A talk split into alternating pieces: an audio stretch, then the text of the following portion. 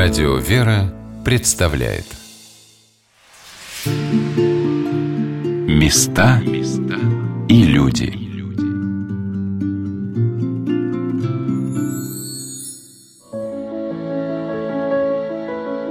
Есть на земле места, ставшие уделами Пресвятой Богородицы. Это Иверия, Святая гора Афон, Свято-Успенская Киево-Печерская лавра и Дивеево – но думается, что каждая монашеская обитель, посвященная тому или иному образу, иконе Божьей Матери, или храм, воздвигнутый в честь одного из богородичных праздников, ее причистого Рождества или Успения, Благовещения или Покрова, связан с особым попечением, заботой, покровительством Царицы Небесной – Здравствуйте, дорогие друзья! У микрофона Анна Шалыгина. Сегодня мы посетим с вами город Елец, который явил собой особое заступничество Пресвятой Богородицы, а в нем женскую обитель, где все овеяно предстательством Божией Матери и ее невидимым амофором. Мы отправляемся в Елецкий Знаменский епархиальный женский монастырь.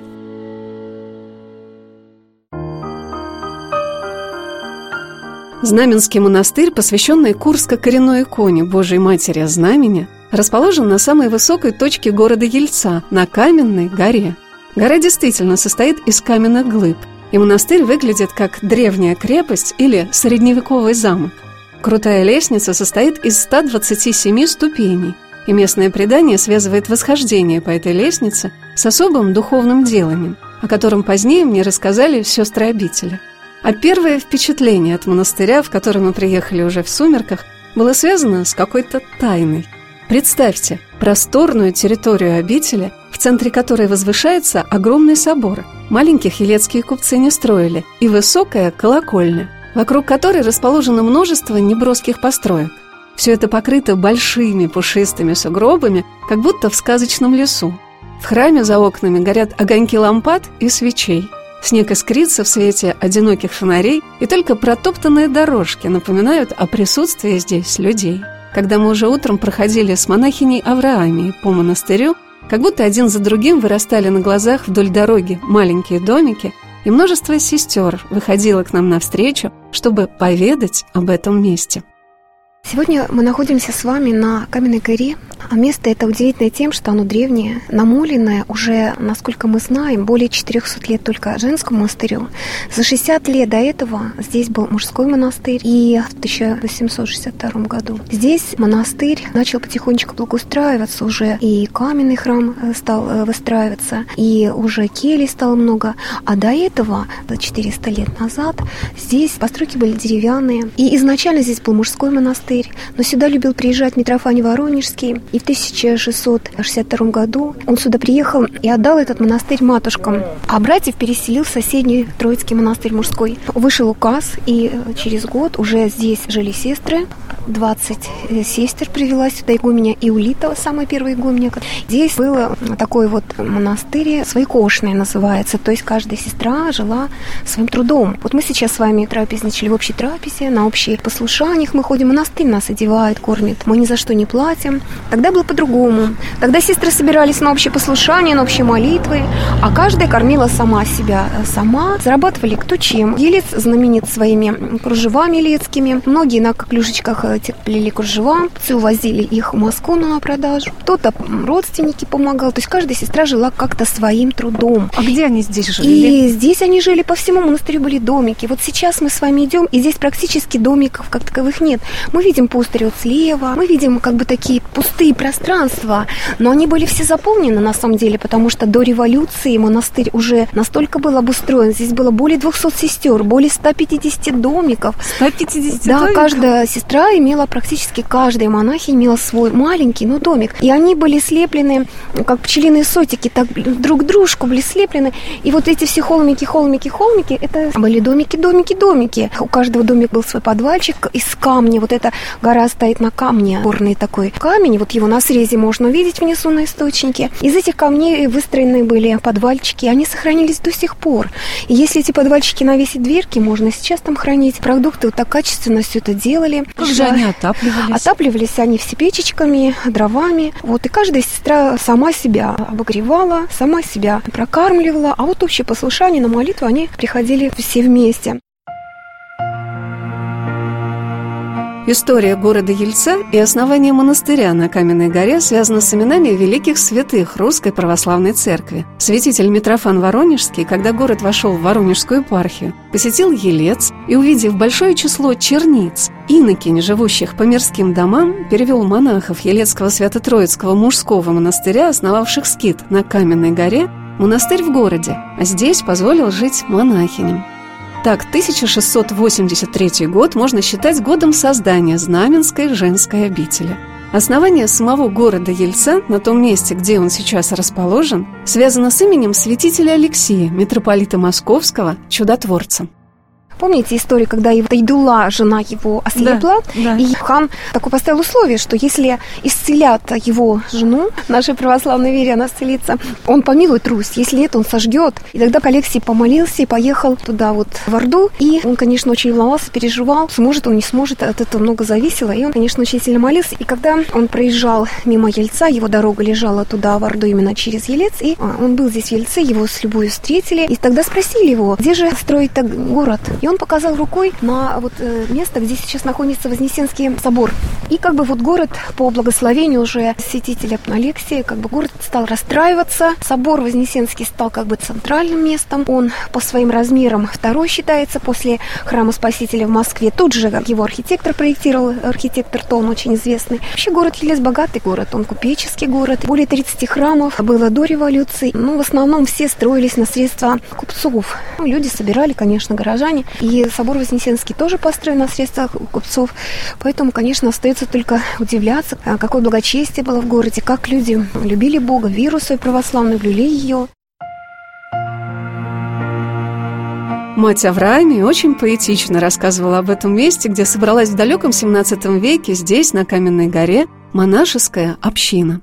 На этой горе здесь был раньше лес, и сюда приходили те люди, которые искали молитвы, уединение, приходили на эту гору, здесь же молились, здесь Тогда, же и похоронены. Да. Здесь это место, оно не было ведь ничего, домов, вот этого же ничего не было. Здесь был пустырь, лес. Гора, она здесь чем она привлекала? Ну, во-первых, вид красивый, посмотрите, какой вид. Вот мы видим храм Рождества, собор, все здесь как бы на ладошечке. И, конечно, люди, кто ищет уединение, молитвы, они, как правило, выбирают красивые какие-то места, где душа как бы немножко возвышена. Вот на этой горе, когда находишься, как-то, ну, не невольно чувствуешь, что ты как-то возвышен, да? Как бы немножко как-то, может быть, ближе даже к Богу, к небу. Но какое-то такое внутреннее чувство, оно э, подкрадывается, что вот какой-то особ, ты как бы от земли оторван, ты как бы оторвался от земли, но значит, ты уже вознесся немножко к небу, да? То есть вот здесь как-то молиться легче, как-то чувствует душа себя немножечко по-другому. Поэтому место удивительное. И, конечно, сюда приходили те, кто искал молитвы.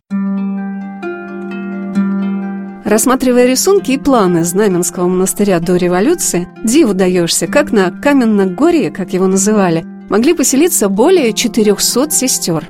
В 1894 году в обители было 54 монахини и 254 послушницы, а еще более 100 испытуемых, готовящихся к иноческой жизни. Монастыре была создана церковно-приходская школа, чтобы в ней могли обучаться бесплатно грамоте и рукоделию 100 девочек, беднейших родителей местного населения юные отроговицы.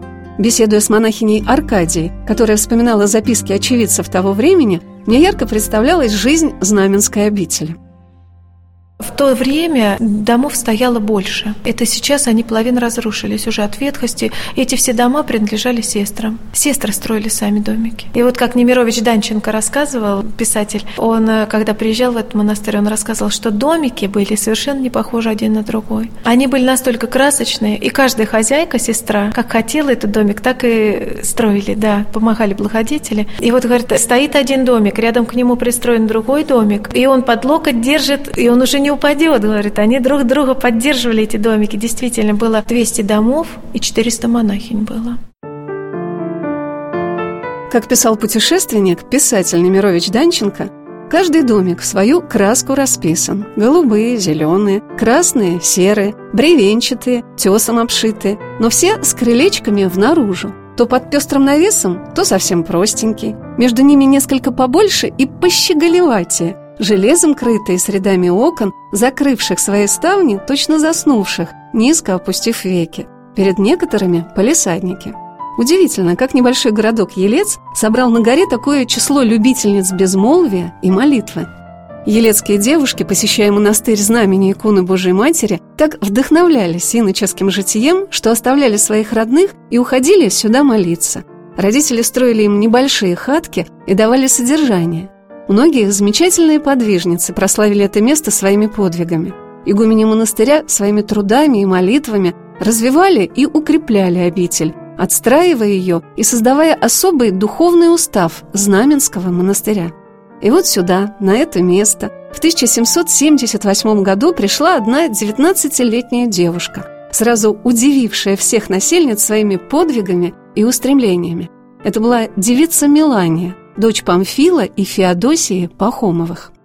При Екатерине II произошла секуляризация да, монастырей. Наш монастырь, он вообще был третьеклассный и занимал, его хотели закрыть. Но потом наши граждане, вот эти купцы, они все-таки выхлопотали, хоть какой-то, но выхлопотали. И государя разрешили сделать, не помню какого класса монастырь, наверное, все-таки третьеклассный он стал, но не первоклассный. И было 17 штатных монахинь во главе с игуменей. Остальные как бы жили за свой счет, то есть этим платило государство, а остальные жили за свой счет. Они жили как бы за счет благодетелей мирян. Также вот у нас и Мелания, она ходила к мирянам, она писалась в этой истории, что она и в баню к ним ходила, они ее приглашали на праздники, Меланюшку. Ну и видно, чем-то помогали. Даже они, у Мелани была сестра Екатерина, и они даже им купили шубки. Они, конечно, они такие были бессребреницы, они не хотели одевать, но матушка его мне им благословила. И они за послушание одевали эти шубки кроличьи, зайчи, и они ходили в храм на службу, а потом это снимали эти шубки и сдавали, чтобы как бы не принадлежало им. Они настолько вели с сестрой по строгую жизнь. Ну вот, вот. известно что-то, что как она постилась. Она, говорят, питалась одними сухариками Милане. Очень строго у нее все было. Даже когда они с Катериной жили, Екатерина хотела огурец взяла огурец, хотела огурчика съесть. И она говорит, сестра, говорит, это платоугодие. И Екатерина положила, не стала кушать. Прости, говорит, сестрица. Когда молилась Милане, она очень со сном боролась. Она себя за волос привязывала к гвоздю, чтобы вот когда уснуть и больно стало, она просыпалась. То есть она для себя какие-то делала такие препятствия, чтобы плоть свою не лелеять, как бы не упокоить. Получается, как древние подвижницы, да, такие подвиги да. сверхсил. Да, да. да. Значит, у нее благословение было, да? Благословение было. У нее благословение было на затвор, и оно благословение было у нее Божие, потому что, понимаете, когда девушка молодая хочет монастырь, у нее сердце уже с молоду рвется в монастырь, это уже, конечно, Божье призвание. Брат не хотел ее отдавать, он хотел ее замуж выдать, но она и пряталась у соседей. Родители у Миланюшки умерли рано, и старший брат не хотел отпускать ее в монастырь, а мечтал выдать ее замуж. Но она, спрятавшись у соседей, убедила брата отпустить ее в обитель на Каменную гору. Вскоре за ней последовала ее младшая сестра Екатерина. Брат не дал им содержания, и они жили за счет подаяния мирян, которые очень почитали Знаменский монастырь и часто приходили сюда на богомолье. Она пряталась, да, она даже у соседей пряталась, он хотел ее замуж выдать, и разговоров не хотел слушать, чтобы она пошла в монастырь, потому что еще оставалась младшая сестра Екатерина. И Миланюшка ходила здесь к старицам, она еще вот до монастыря ходила к старицам, окормлялась у них здесь в монастыре. Конечно, ее сердце очень загорелось. И когда она уже пришла в монастырь, она настолько начала уже действительно с первых дней жизни вести подвижническую жизнь. Брат от нее отказался. Он сказал, хорошо, ступай в монастырь, потому что она пряталась, она убегала, ругала, она всем видом своим показывала, что она ну, не сможет, она в миру и замужем не сможет. И он говорит, хорошо, иди в монастырь, но я тебе помогать не буду, пособие я тебе давать не буду. Она согласилась. Вот в скором времени к ней пришла сестра Екатерина, ее младшая, и вот они жили вместе. И Екатерина была в послушании в Милане. Но когда Милане первая пришла в монастырь, она здесь такую ревность показала, такой вот, как бы, она таких подвигов хотела. Старицы даже смотрели на нее со стороны и спрашивали, что это будет из нее как она вот так себя вела. Она все делала, она и работала, она и молилась, она ну все старалась, потому что, видно, вот эта благодать Божия, вот эта призывающая, она, конечно, в ней сильно действовала. Мать Аркадия рассказала, какие Миланюшка, как нежно называют затворницу Миланию сестры Знаменской обители, претерпевала искушение. Путь последующий, он у нее был как бы весь, наверное, подвигом. А потом уже как бы старцы ей наши. Это был Ларион Тройкуровский, У нас был такой юродивый Иоанн Каменев. И еще священник был у нас Иоанн Преображенский. Миланюшка пошла уже к, к благодетелям в город. И они ее вернули на пути. Говорит, все, говорит, Милания, говорит, пора тебе затвор. Втроем. Втроем встретились и вернули. Она говорит, я не понесу. Понесешь. Мы, говорит, будем за тебя молиться. Конечно, она долго не соглашалась и как так она не могла понять, как вот ей может в затвор быть. И сестра, когда умерла Екатерина, она очень тосковала по ней. Ну, все равно видно было, и духовная у них уже была связь, не только родственная, а еще и духовная связь была. Был такой один момент, когда умирала Екатерина, она очень быстро, как бы, Господь ее забрал, неизвестно по какой болезни. Вот, когда она умирала, и у меня пришла, и она спросила, «Катерина, не жалко тебе твою сестру Миланию? Как ты оставляешь?» А она ей, Екатерина, уже на смертном одре отвечает, «Матушка, моя сестра, говорит, будет велика пред Богом». И как написано в книге, Мелани как бы услышала эти слова, и все равно, видно, эти слова ей запали в сердце. После этого у Мелани уже было искушение. Она очень, во-первых, долго по Екатерине тосковала. Она усердно принялась вот за эти подвиги, она начала ее родствовать, это еще до затвора. И вот с ней было такое искушение, что даже бес явился в виде ангела. Подъехала колесница, и как бы ангел выходит и говорит, «Э, Милания, посмотри, где Екатерина, сестра тебя как бы зовет, приглашала ее в рай. И Милания хотела уже ступить в эту колесницу, но потом перекрестилась. И оказалась за оградой монастыря, на мельнице, там где-то у нас там мельница была, мост был.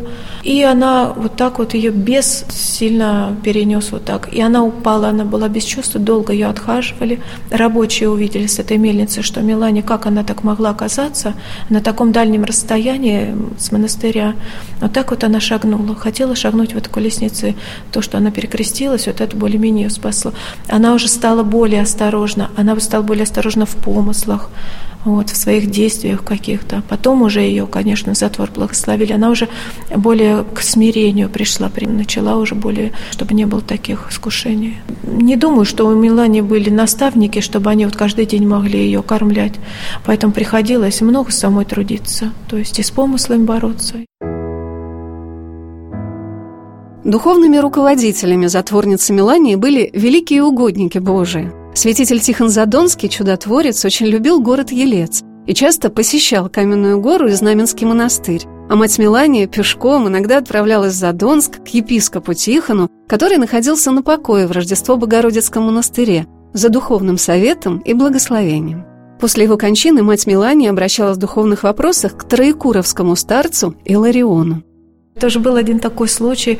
Это был Иларион Троекуровский. Все такие подвижники, они у нас вот тут все рядом жили. Он к ней тоже приходил, они беседовали очень подолгу. Однажды, это были купцы Лаврова Кречета, у них были такие фамилии. Однажды они пригласили на Пасху старца Илариона как бы к себе домой.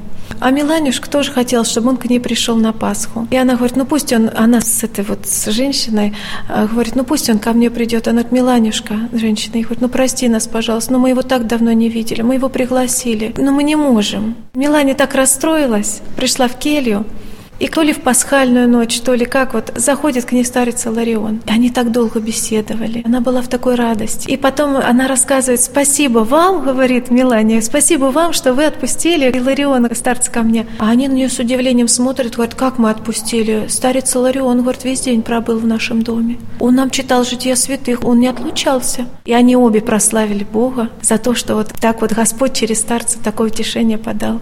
То есть видите, как они могли духом и там, и там находиться находиться. Да. Вот что значит святость перед Богом, что вот это вот подвижничество такое. Если оно со смирением, то, конечно, оно приводит к святости.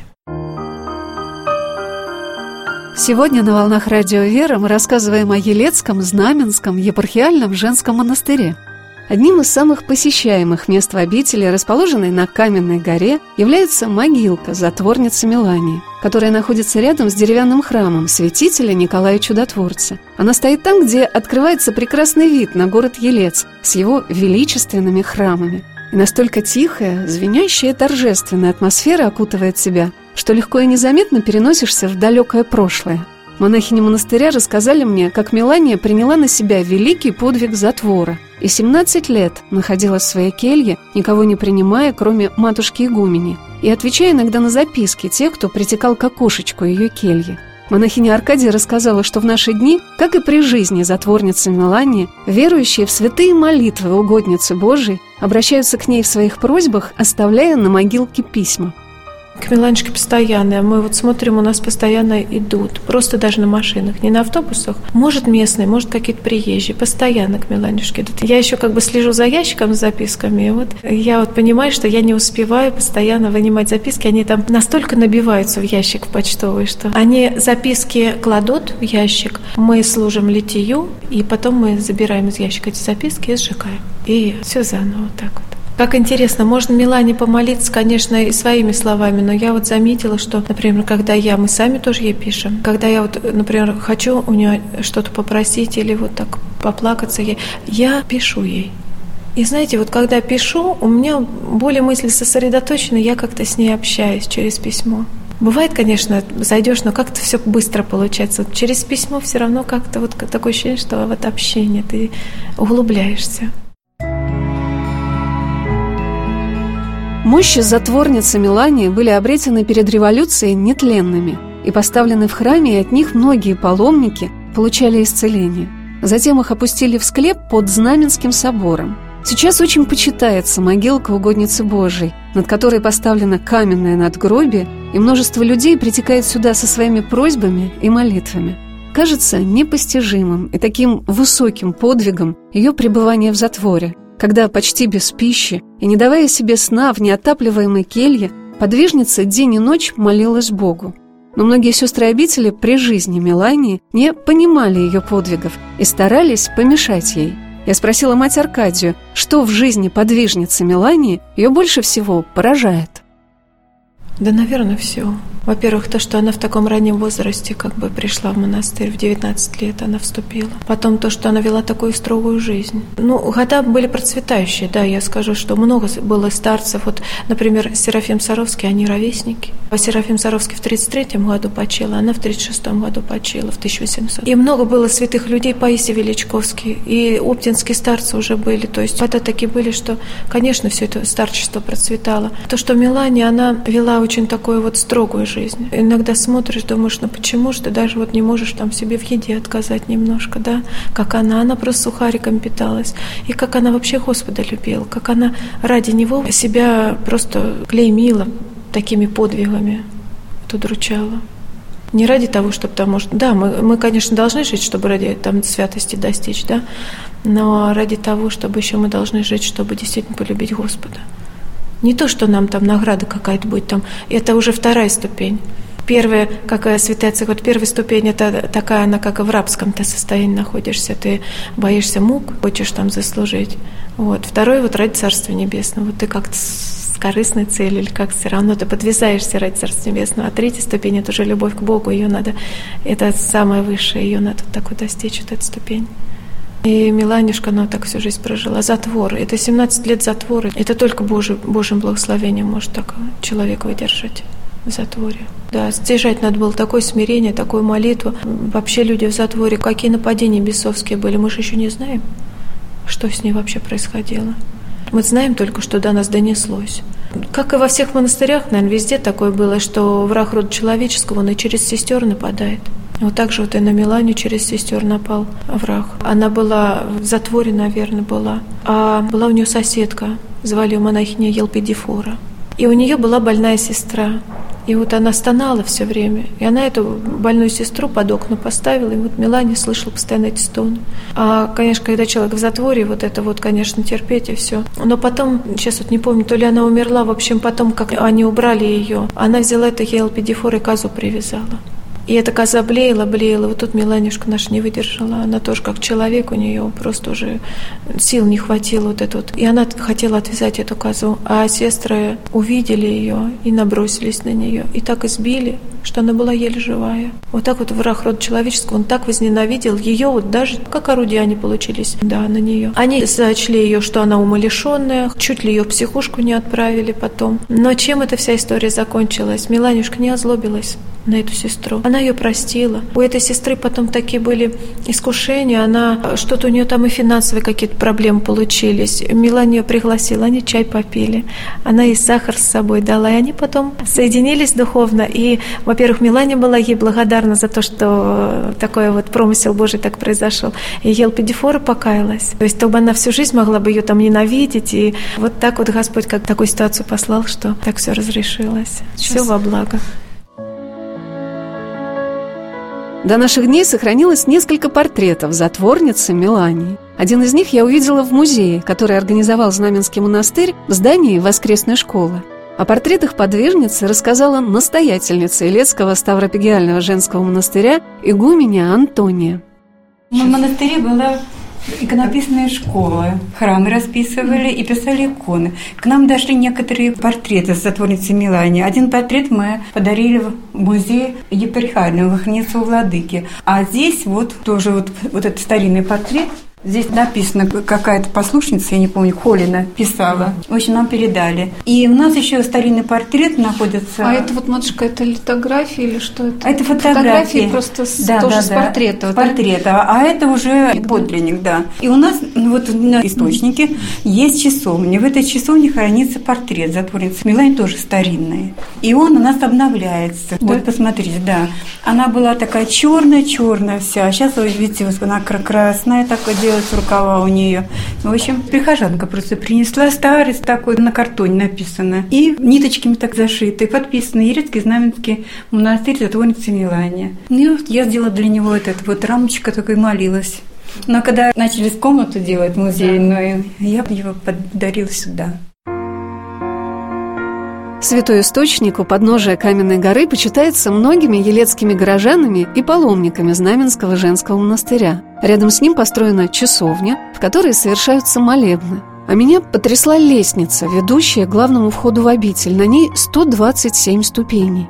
С этой лестницей связано такое предание, записанное путешественником Немировичем Данченко в его воспоминаниях о монастыре, о котором рассказала монахиня Аркадия.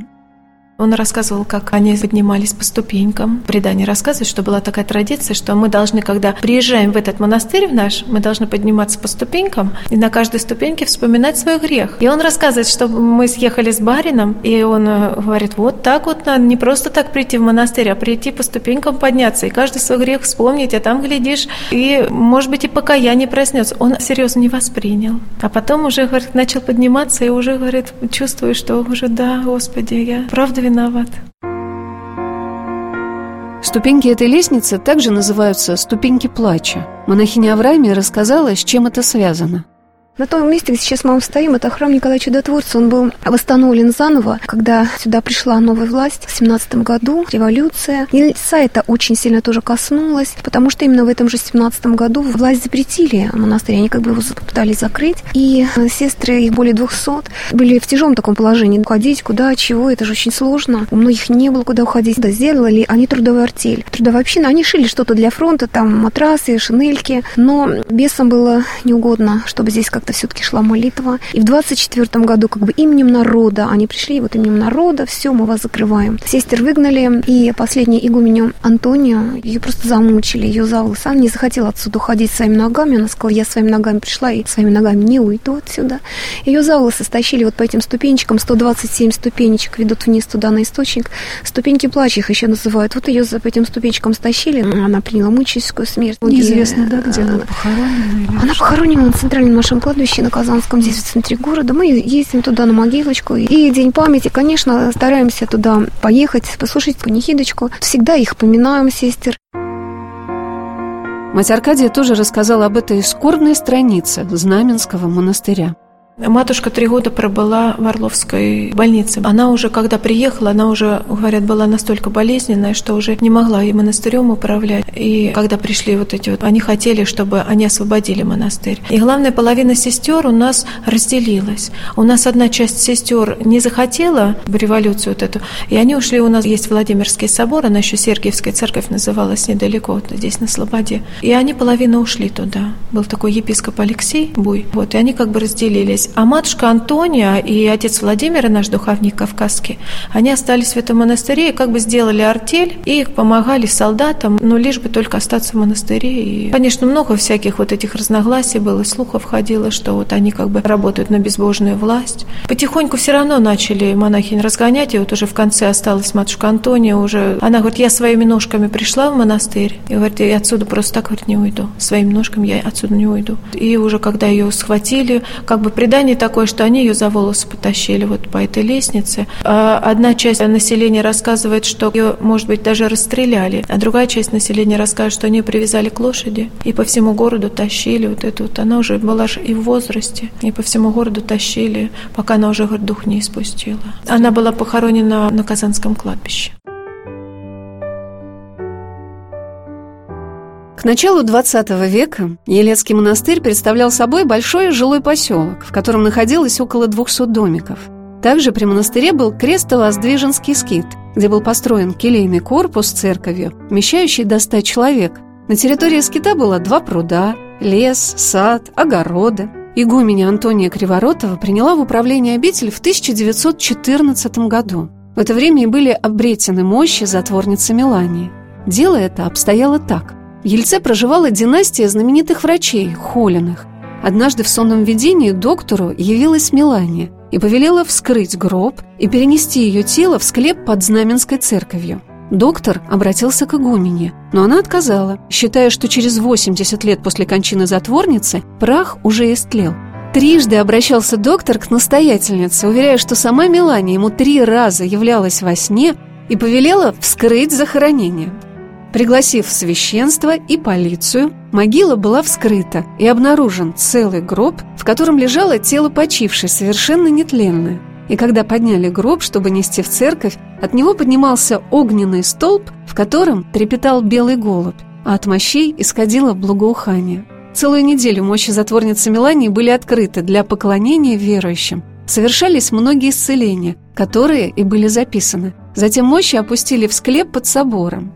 Думается, неспроста именно перед революцией совершилось это событие для укрепления сестер обители, которых ждали многие испытания. Некоторые из них были расстреляны, многие отправлены в лагеря. Собор был разрушен, и после возвращения их из ссылок монахи не приходили на это место и молились. Особенно почиталось в советские годы и место захоронения затворницы Мелании, документы о канонизации которой уже были собраны. Мне посчастливилось побеседовать с одной из самых пожилых монахинь монастыря, схимонахиней Иоасафой. Она родилась в 1936 году и в возрасте 23 лет приняла монашество. Мать Иосафа рассказала, как они приходили молиться в разрушенный Знаменский монастырь.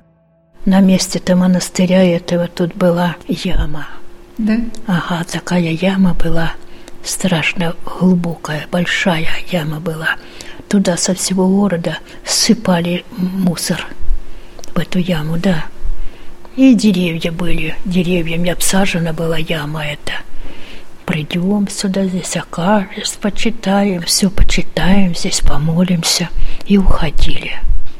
А вы знали, что здесь Мелания была? Да, да, как же, ага. Да, Меланишка. Места и люди.